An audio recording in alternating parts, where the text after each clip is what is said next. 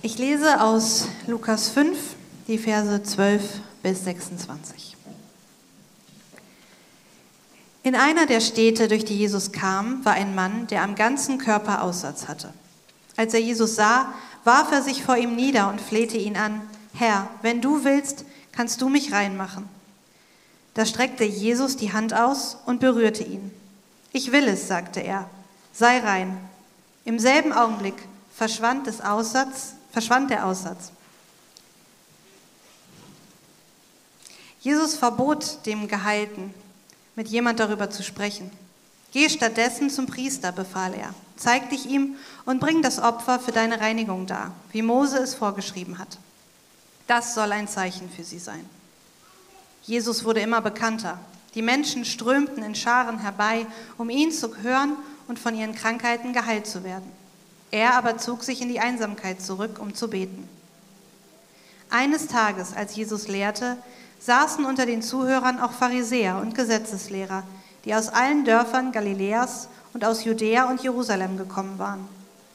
Die Kraft des Herrn war durch ihn wirksam, sodass Heilungen geschehen konnten. Da brachten einige Männer einen Gelähmten auf einer Tragbare. Sie versuchten ihn ins Haus hineinzutragen, um ihn vor Jesus niederzulegen. Doch es herrschte ein solches Gedränge, dass sie keinen Weg fanden, den Kranken zu ihm zu bringen. Da stiegen sie auf das Dach des Hauses, deckten einige Ziegel ab und ließen den Gelähmten samt seiner Bahre mitten in den Raum hinunter, genau vor Jesus. Als Jesus ihren Glauben sah, sagte er zu dem Mann, Mein Freund, deine Sünden sind dir vergeben. Das erregte den Widerspruch der Schriftgelehrten und Pharisäer. Wer ist dieser Mensch, der solche Gotteslästerungen ausspricht? fragten sie sich. Niemand kann Sünden vergeben außer Gott. Jesus wusste, was sie dachten. Warum gebt ihr solchen Gedanken Raum in euren Herzen? fragte er sie. Was ist leichter, zu sagen, deine Sünden sind dir vergeben oder steh auf und geh umher? Doch ihr sollt wissen, dass der Menschensohn die Vollmacht hat, hier auf der Erde Sünden zu vergeben. Und er wandte sich zu dem Gelähmten um und sagte, ich befehle dir, steh auf, nimm deine Tragbare und geh nach Hause. Sofort stand der Mann auf, nahm vor ihren Augen die Bahre, auf der er gelegen hatte, und ging, Gott lobend und preisend, nach Hause. Da gerieten alle außer sich vor Staunen und priesen Gott. Voll Ehrfurcht sagten sie, heute haben wir unglaubliche Dinge erlebt. Ja, wie Hendrik gesagt hat, wir schauen uns diese verschiedenen Geschichten im Lukasevangelium an, Begebenheiten rund um Jesus und vor allem ähm, Wunder, Heilungen, Neuanfänge. Und die Frage ist ja, wer braucht nicht einen Neuanfang? Also überhaupt nicht. Ja, irgendwo im Leben, also sage ich mal in der Familie zum Beispiel, in einer Beziehung oder in, im Arbeitsbereich, irgendwo im Job oder wir als Gesellschaft oder vielleicht in deiner Gesundheit. Oder also wo ist ein Neuanfang nicht nötig, ist eigentlich die Frage. Und äh, der Künstler Clouseau oder ja, vielleicht kennt ihr den, Clouseau mag ich sehr gerne, der singt ähm, ein Lied über Neuanfang, ich zitiere das mal, ich bin nicht immun gegen Gegenwind, doch ich laufe los. All die schönen Erinnerungen, ich halte sie hoch. Ich fühle mich einen Tag schwach, einen Tag wie neu geboren. Ich will Altes nicht bekämpfen, ich will Neues formen. Folge meinen Ruf, träume von Wolken leicht. Ich räume die Blüten aus dem Weg, nutze die Gelegenheit, halt mich am Vorne fest. Es fühlt sich wackelig an. Herzlich willkommen, Neuanfang. Es ist nicht zu spät für einen Neuanfang. Es ist nie zu spät. Es ist nie zu spät für einen Neuanfang. Sehr hoffnungsvoller Text, schönes Lied. Und ähm, vielleicht habt ihr ja auch dieses Gefühl, es bräuchte einen Neuanfang. Es müsste sich doch was ändern. Aber wie soll Gott denn da helfen? Wie soll dieser Glaube helfen bei so einem Neuanfang? Vielleicht ist es ja bei einigen von euch sogar so, dass ihr von Gott enttäuscht seid und sagt, ich wollte diesen Neuanfang, aber der kam nicht. Gott hatte irgendwie so eine andere Idee, ein anderes Drehbuch, ja, und ihr seid enttäuscht von Gott. Oder ihr sagt, ich bin zu oft falsch abgebogen, was will Gott denn da noch machen? Das ist irgendwie festgefahren, das ist ja wie so, mein Leben ist eigentlich wie auf so Schienen und es geht in diese Richtung, ja, ich stehe auf diesen Schienen und da gibt es eigentlich keine Veränderung, keinen Neuanfang, keinen Ausweg. Und ähm, vielleicht sind es bestimmte Abhängigkeiten, Süchte, vielleicht ist es eure Familiengeschichte, eure Lebensgeschichte, Dinge, die einfach tiefer sind, die man jetzt nicht einfach mal so ändern kann, die sich nicht einfach ändern. Und irgendwie fühlt ihr euch vielleicht wie so gefangen in einem Schicksal. Ja? Da hänge ich drin, ich komme da nicht raus. Und wenn es eine Sache gibt in dieser Serie, in diesen Geschichten von Jesus, die ihr euch merken könnt, das ist, Gott kann immer was verändern. Er kann immer euch überraschen. Gott ist immer für eine Überraschung gut. Er macht immer Dinge, die, mit denen keiner rechnet. Gerade auch da, wo Dinge vielleicht total hoffnungslos und festgefahren aussehen. Wenn du denkst, du bist ein hoffnungsloser Fall. Aber auch wenn du denkst, bei dir ist alles super und ich brauche eigentlich gar keinen Neuanfang, dann kann Gott dich genauso überraschen und erwischen und was ganz Neues tun. Das macht er sehr gerne und ähm, das wollen wir uns jetzt ein bisschen angucken in diesem Text auch heute und ich bete dafür nochmal. Ja, danke Gott, dass du immer eine Überraschung parat hast für uns, dass du so anders bist, ähm, als wir dich oft sehen oder irgendwie so in unsere Kategorien einbauen. Und ich bitte dich, dass du uns da mehr von zeigst, ähm, in diesem Text, in deinem Wort, dass es lebendig wird, dass es spricht zu uns persönlich. Und ja, mach du das jetzt und nimm das weg, was stört. Amen. Also wir nähern uns diesem Text in drei Punkten, ähm, um da so ein bisschen durchzuhangeln. Es sind ja zwei Begebenheiten. Einmal Jesus macht rein, das ist die erste Begegnung. Zweite ist, Jesus vergibt. Also er heilt, aber er vergibt eben zuerst. Und die dritte, ähm, der dritte Gedanke, Jesus der Arzt, äh, wo wir dann so rauskommen am Ende, was das mit uns persönlich vielleicht zu tun hat. Also zuerst mal, Jesus macht rein. Ja, Aussatz Lepra äh, ist eine schwere Krankheit, ist eine sehr ansteckende Krankheit. Ähm, eben, vielleicht kennt ihr es unter Lepra, unter Aussatz. Es gibt sehr viele verschiedene Arten, wohl Leute sagen über 70 verschiedene Arten von Aussatz. Ich ich habe da keine Ahnung, aber Lukas, haben wir letzte Woche gehört, der das schreibt, ist Arzt.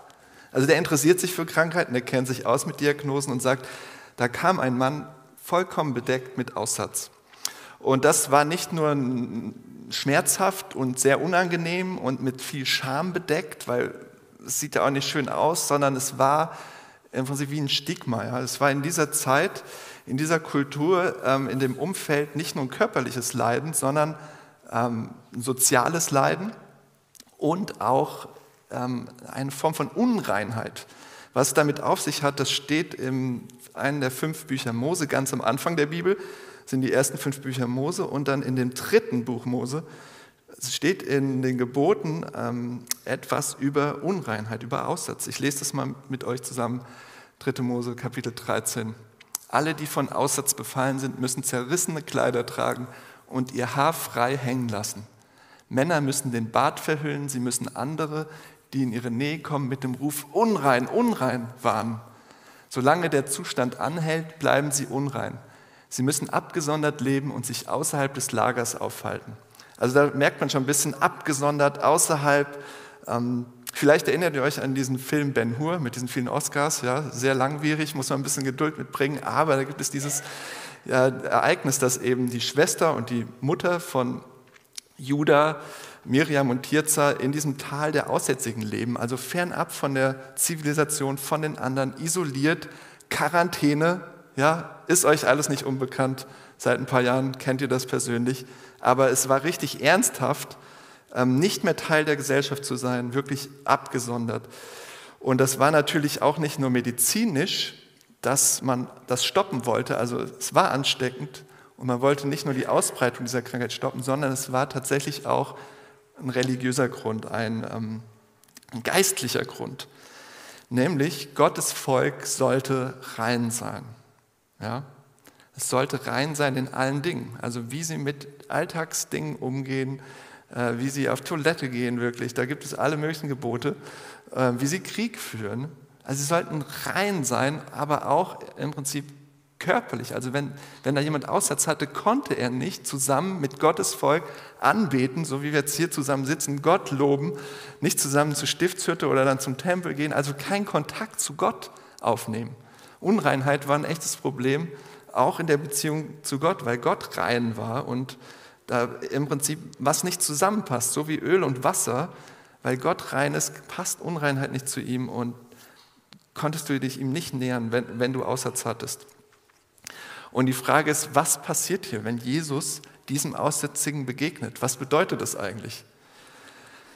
Bei seiner Antrittspredigt schreibt er, wozu er gekommen ist. Steffen hat letzte Woche das angeschnitten. Ähm, ich möchte äh, jetzt mit euch mal angucken, was Jesus da zitiert bei seiner Antrittspredigt in Lukas 4 in der ähm, Synagoge. Der Geist des Herrn ruht auf mir, denn der Herr hat mich gesalbt. Er hat mich gesandt mit dem Auftrag, den Armen gute Botschaft zu bringen, den Gefangenen zu verkünden, dass sie frei sein sollen und den Blinden, dass sie sehen werden, den Unterdrückten die Freiheit zu bringen und ein Ja der Gnade des Herrn auszurufen. Jesus macht von Anfang an eine Sache klar. Wenn, Leute, wenn ihr so jemand erwartet, der was verändert, und damals war es eben diese Erwartung von dem Messias, dieser gesalbte König Gottes, es ist nicht der, der mit Macht und Gewalt kommt und diese römische Besatzung beendet, ja? Also diese politische Unterdrückung. Er ist kein politischer Messias, keiner mit äh, hochgerüsteter Armee, ja, sondern er kommt, um Armen und Schwachen und Aussätzigen und Gelähmten und zerbrochenen Menschen zu dienen und aufzurichten und die Gebrandmarkten, die Ausgestoßenen, die Isolierten, die unannehmbaren und unerträglichen Leute reinzuholen in Gemeinschaft, miteinander und mit Gott. Das ist sein Auftrag die, mit denen keiner was anfangen will, die, die schon alle aufgegeben haben, die hoffnungslosen Fälle eben. Deshalb die Wunder, die Wunder von Jesus zeigen, er ruft eine Gemeinschaft ins Leben, eine Gesellschaft, eine neue Menschheit, wo die Stolzen auf den Boden geholt werden, die Eliten, die Mächtigen, die Einflussreichen und wo die Unterdrückten und auf dem Boden liegenden hochgehoben werden. Also er, setzt die, er bringt die Verhältnisse zurecht und schafft so Gerechtigkeit. Und ähm, wie macht er das? Wir sehen das in den verschiedenen Geschichten. Er schockiert. Ja, er schockiert alle seine Zeitgenossen, er bricht Tabus und er berührt einen unreinen Menschen, was niemand tun würde. Das würdest du einfach nie machen. Das ist nicht nur, dass du dich ansteckst, sondern du wirst selbst unrein. Und Jesus begegnet diesen Menschen in der ganzen Not und macht sich nicht unrein, sondern Jesus ist der, der so rein ist, dass er den Unrein rein macht. Ja? Also das ist, ist faszinierend und das ist was, was er macht, was, wie gesagt, niemand sonst tun würde. Was kann das für uns bedeuten, jetzt hier? Was ist für dich Unreinheit? Wo du denkst, da habe ich mich im Prinzip unannehmbar gemacht. Ja, vielleicht sind das Fehler, die du selbst gemacht hast. Vielleicht ist es dein Scheitern oder Dinge, die du verstecken willst, für die du dich schämst, deine Familiengeschichte, falsche Entscheidungen, irgendwas, vielleicht auch eine Krankheit, die keiner wissen soll, irgendwas, was du verbergen möchtest. Vielleicht ist es tatsächlich so, dass du nicht Aussatz hast, aber irgendwie doch so eine Art und Weise lebst, Dinge zu verbergen, zu verstecken, dich von anderen zurückzuziehen, weil du nicht willst, dass sie das sehen. Und deshalb ist Jesus gekommen für all diese Dinge, die uns trennen, die uns aussondern im Prinzip, die uns, die uns spalten auch, vielleicht auch, auch als Gesellschaft, ja, dass ähm, Jesus genau uns an diesen Punkten und dich an diesen Punkt berühren will, wo du denkst, oh, das will keiner sehen. Das soll keiner sehen. Das ist nicht schön. Das ist eklig. Ja, das ist nicht vorzeigbar. Das ist nicht stark. Das ist schwächlich. Das ist, oh, lieber nicht. Vielleicht sind das Dinge, wo du selbst gar nicht mehr hinguckst, für die du schon blind bist, weil du die einfach selbst nicht sehen willst. Und dafür ist Kirche da, Leute. Dass diese Dinge nicht versteckt werden, sondern dass Jesus kommt und seinen Finger dran legt und antippt und sagt, das will ich neu machen. Das, was du nicht sehen willst, was niemand sehen will, da gehe ich hin. Das will ich heil machen, das will ich neu machen. Wo du dich vielleicht am meisten für schämst und als gescheitert fühlst oder als ja, was du verstecken willst, dein schwächster Punkt im Prinzip, dein, dein tiefster Abgrund, ähm, dass du dich nicht dafür schämst, sondern dass du integriert wirst in eine Gemeinschaft mit Gott, aber auch miteinander. Dass wir keine Gemeinschaft bauen, wo wir möglichst gut voneinander dastehen und sagen, ah, guck mal, haha, was ich alles hier schaffe und kann, sondern wo wir gerade besonders ehrlich werden mit unserer Gebrochenheit und Dingen, für die wir uns eigentlich vielleicht lieber verstecken wollen. Und das macht die zweite Geschichte noch deutlicher. Jesus vergibt. Zweiter Gedanke. Jesus war mittlerweile eine Attraktion. Ja, die Leute kamen, wollten ihn sehen, wollten sehen, was tut er jetzt? Ja, welches Wunder macht er als nächstes? Und dann kamen auch immer mehr von diesen Eliten, den Pharisäern und Schriftgelehrten, wird ja gesagt, die, die religiöse, kulturelle Elite in der Zeit, in der Umgebung. Das Haus war voll und auf einmal guckten sie hoch und sahen ein paar Gesichter reingucken. Ja, und äh, dann wurde da ein Gelähmter runtergelassen zu Jesus. Und alle wussten ja, Jesus hat schon einige Wunder getan. So, was wird er tun? Was wird er tun? Was wird Jesus wohl tun mit einem Gelähmten? Und er überrascht und schockiert wieder alle. Ja? Jesus, was bist, du für ein, was bist du für ein Arzt? Kannst du, keine, kannst du keine Diagnose stellen? Kannst du nicht die Augen aufmachen, was dieser Mensch für ein Problem hat? Kannst du ihn nicht einfach auch heilen? Und Jesus sagt, deine, mein Freund, deine Sünden sind dir vergeben. Warum macht Jesus das? Manche gehen davon aus, Jesus geht auf die Erwartung seiner Umgebung ein. Das sehen wir im Neuen Testament, aber auch in, in anderen Schriften, ja, dass die Erwartung war in der Zeit, dass Krankheit eine Folge war von persönlicher Schuld. Also, dass du was falsch gemacht hast und deshalb krank bist oder gelähmt bist oder irgendwas hast. Aber Jesus hat deutlich gesagt, dass es nicht so ist. Warum sollte er diese Erwartung hier erfüllen, wenn er sagt, das sehe ich ganz anders? Andere sagen, ja, der Mann hatte vielleicht tatsächlich was getan, Schuld auf sich geladen und deshalb einen Unfall, warum er gelähmt ist. Kann ja sein, wissen wir aber nicht genau. Aber was wir wissen ist, dass Jesus im Prinzip sagt, first things first. Zuerst das Wichtige. Zuerst das, was ich wirklich machen will, nämlich ich will dich erstmal von deiner Lähmung im Herzen befreien, von deiner Sünde und dann, dann der Rest. Erst das, dann der Rest. Und den Anwesenden, die das jüdische Gesetz kennen, war sehr bewusst, was hier passiert. Die waren perplex. Ja? Was Jesus hier macht, ist selbst den Anspruch zu haben, Sünden zu vergeben. Er sagt nicht, so spricht der Herr, deine Sünden sind vergeben wie ein Prophet im Alten Testament. Er sagt nicht, geh zum Tempel und bring dein Opfer für die Vergebung. Sagt er alles nicht. Er sagt, deine Sünden sind dir vergeben. Ich habe die Vollmacht hier. Ich habe die Autorität, das zu sagen. Und das hat die Leute verrückt gemacht, die das Gesetz kannten. Es war für die Gotteslästerung. Ja? Was? Wer ist dieser Mensch, der solche Gotteslästerung ausspricht? Keiner darf das, kein Mensch. Nur Gott kann das. Nur Gott kann Sünden vergeben. Und Jesus hatte einen guten Blick für Leute, der wusste sofort, was in ihnen los war. Ja, vielleicht ist ihnen noch alles aus dem Gesicht gefallen und es war nicht so, leicht zu, äh, nicht so schwer zu übersehen. Aber er konfrontiert das direkt und macht unmissverständlich deutlich, was sein Anspruch ist.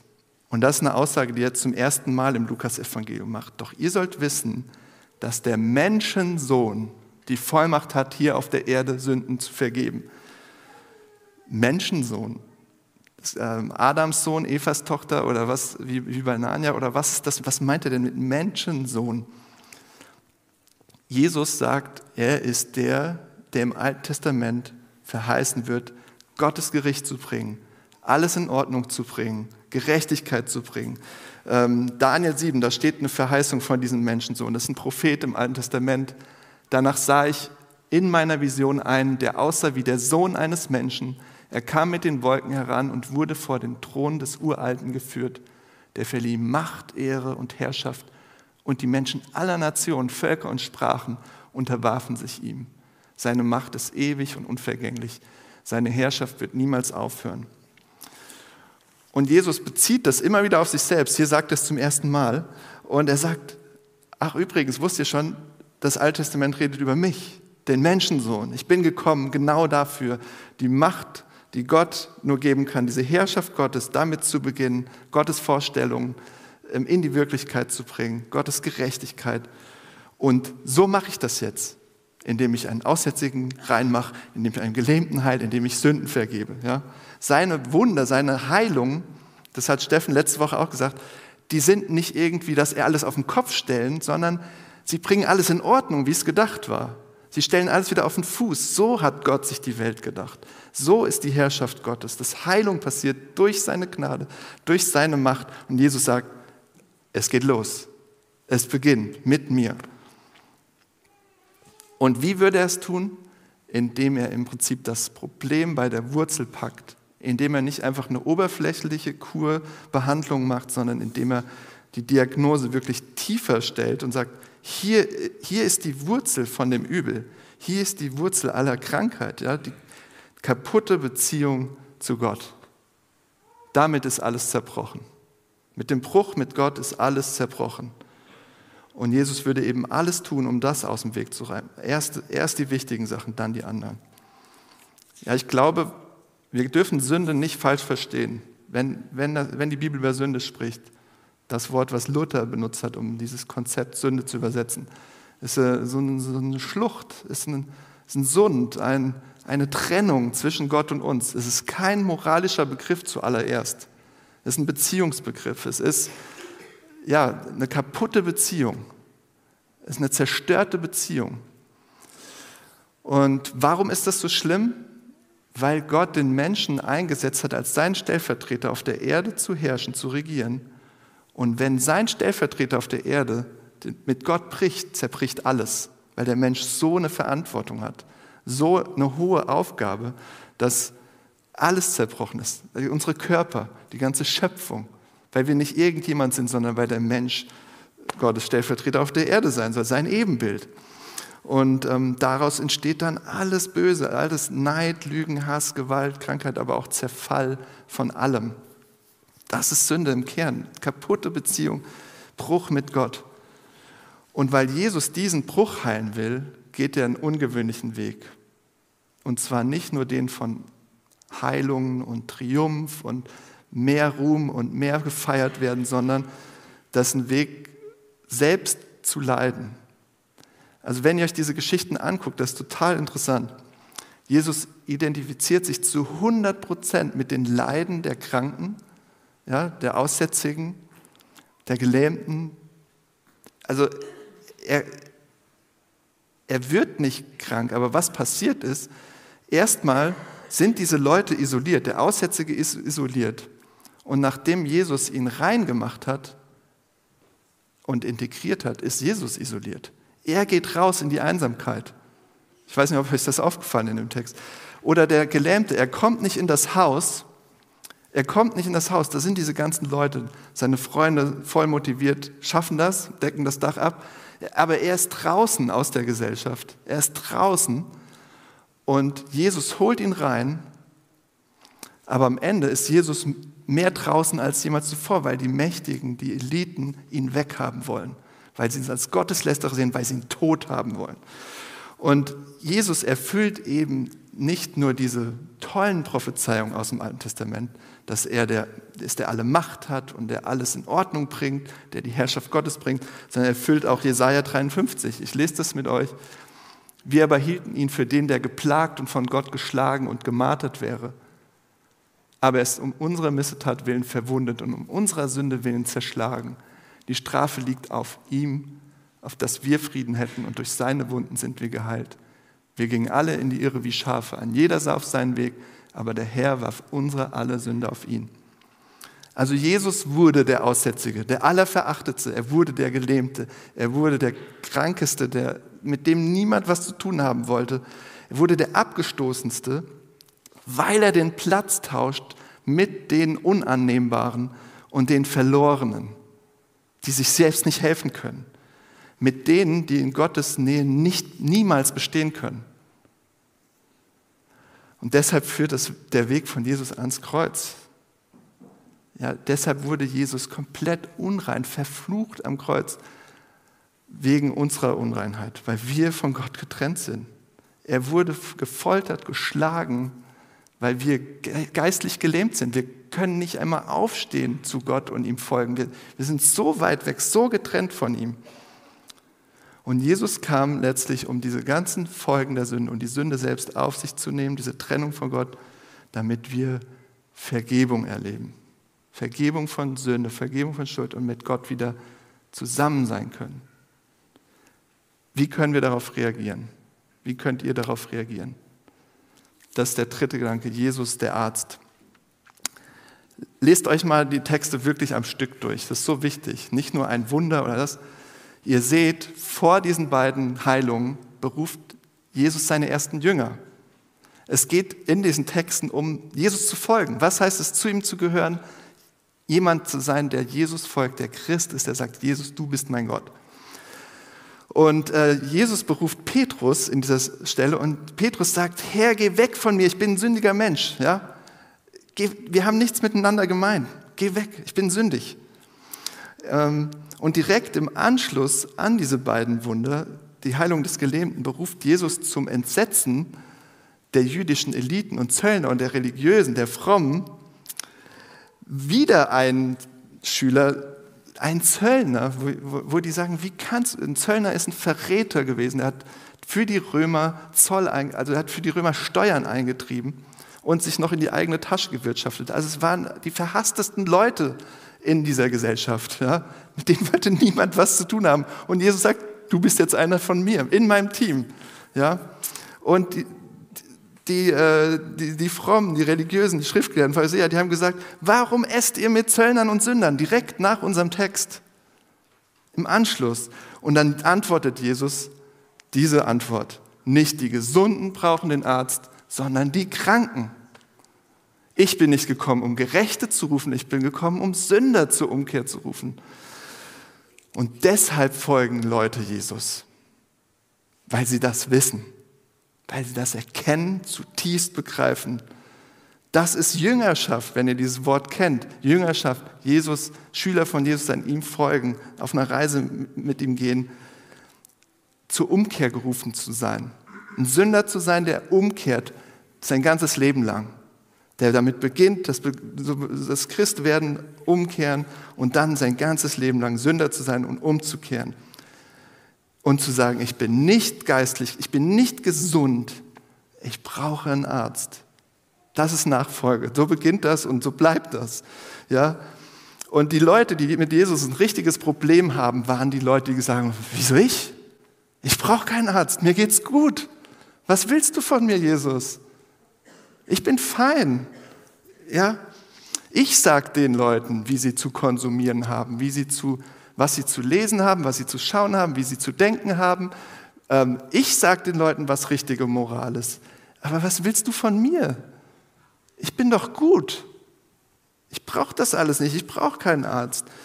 Ich muss, ja, Leute, die sich nicht entschuldigen, weil sie ja fein sind, weil sie rein mit sich sind, weil sie okay sind, weil sie zufrieden sind. Jesus provoziert knallhart alle, die selbst zufrieden sind mit sich, die sagen, mir geht's doch gut, ich brauche keinen Arzt. Ähm, die Stolzen, die Selbstgratulierenden, die provoziert er. Immer wieder. Die holt er runter vom Ross. Was ist jetzt Umkehren davon? Es beginnt ganz einfach damit zu sagen, Umkehr ist, ich habe ein Problem. Das ist nicht alles so gut, wie ich es versuche zu zeigen, wie ich es versuche auszusehen, zu wirken. Und es ist sogar so krass, mein Problem, ich kann es nicht selbst lösen. Ich habe es nicht im Griff. Ich hänge da drin. Und das ist nicht nur mein moralisches Versagen, sondern es ist tiefer. Es ist mein Problem mit Gott, dass ich ihn nicht will, dass ich mein Leben, dass ich im Zentrum von allem sein will, dass ich selbst in der Hand haben will und dass ich eigentlich niemanden will, der mich hier, der mir zu nahe kommt oder der irgendwie einen Anspruch erhebt auf mich. Meine Selbstzentriertheit, mein um mich selbst kreisen, dass ich mich selbst definiere. Umkehren ist zu, ehrlich zu sagen, ja, so gehe ich mit dir um, Gott. Und das ist ein tiefes Problem, weil das bringt alle anderen Probleme hervor. Angst, Stolz, Neid, all diese Sachen. Und dann, wenn du sagst, das ist so bei mir, mit all dem zu Gott zu gehen, im Gebet, ihm zu sagen, so ist es bei mir. Ehrlich zu sein. Und am besten auch gegenüber jemand anderem und zu sagen, weißt du was, das ist, das bin ich. Worüber Jesus da redet, das, das, das, das bin ich. Der redet über mich. Ich brauche diesen Arzt. Und woher kannst du wissen, dass Jesus dann sagt, herzlich willkommen. Du, ich freue mich, dass du zu mir kommst, dass du zu mir redest. Woher kannst du wissen, dass er gut ist? Weil Jesus gekommen ist, um den Platz von denen einzunehmen, die nicht annehmbar sind, die nicht rein sind, die nicht gesund sind, sondern die echt verloren sind, die echt Hilfe brauchen. Und das Schlimmste ist eigentlich, was du machen kannst, ist eben zu sagen, mir geht's gut. Weil was du machst ist, du therapierst dich selbst bei einer Stelle, wo du dir nicht selbst helfen kannst. Also letztlich, was die Bibel ganz deutlich sagt und was Jesus auch sagt, ist, du hast ein Problem, du hast wie eine Krankheit, die tödlich ist. Sünde wird dich zerstören. Sünde ist die Konsequenz Tod, ewiger Tod, ewige Trennung zu Gott. Es wird dich kaputt machen, es wird dich zerstören, auch jetzt schon, aber auch ewig. Und zu sagen, kein Problem, ich therapiere mich selbst, bedeutet, mit dieser Krankheit weiterzuleben und die Folgen zu tragen. Aber den Arzt zu haben bedeutet, er hat die richtige Kur. Er weiß, was du da brauchst und er kann das, er behandelt dich und er weiß, was gut ist für dich. Und er hat Gnade und Heilung so wie wir es hier in diesen Wundern sehen. Also wie kannst du einen Neuanfang erleben? Wenn wir hier reingucken in diese Texte, dann kannst du das machen, indem du ehrlich mit allem, wie es ist, Jesus begegnest und ihm sagst, was los ist, was in dir los ist, was du brauchst, wo du Hilfe brauchst. Und ähm, eben, ich glaube, es hilft auch, das jemand anderen zu sagen, ein Freund, eine Freundin, jemanden, dem du vertraust. Ja, und das auszusprechen, das ist faul, das läuft falsch. Und dann zu erleben, das ist so befreiend zu wissen, da gibt es Dinge, die kann ich nicht lösen, nicht ändern. Aber ich habe jemanden, ich habe diesen Arzt, der kennt meine tiefsten Abgründe, der kennt das alles und er hat dafür Gnade, er hat dafür Heilung, er hat dafür das Richtige. Und das ist was Jesus uns hier zeigt. Ja, da gibt es einen Neuanfang an Stellen, wo du und ich, wo keiner mehr Hoffnung hatte, wo es keine menschliche Hoffnung gibt. Also was heißt es jetzt konkret für dich, umzukehren, die Richtung zu ändern, nicht mehr vor Gott wegzurennen, sondern in seine Arme, egal wie oft du das schon gemacht hast oder ob du es zum ersten Mal machst. Was heißt es konkret? Zu ihm zu gehen, sagen, ich brauche dich als Arzt, Jesus. Ich möchte gerne Stille lassen für, für uns, dass wir ruhig sind, dass ihr es für euch vielleicht fragen könnt, Gott fragen könnt oder vielleicht wisst ihr es ja auch und wollt es ihm direkt sagen. Und ich werde die Stille abschließen mit einem äh, Bibelvers, den ich euch noch vorlesen möchte.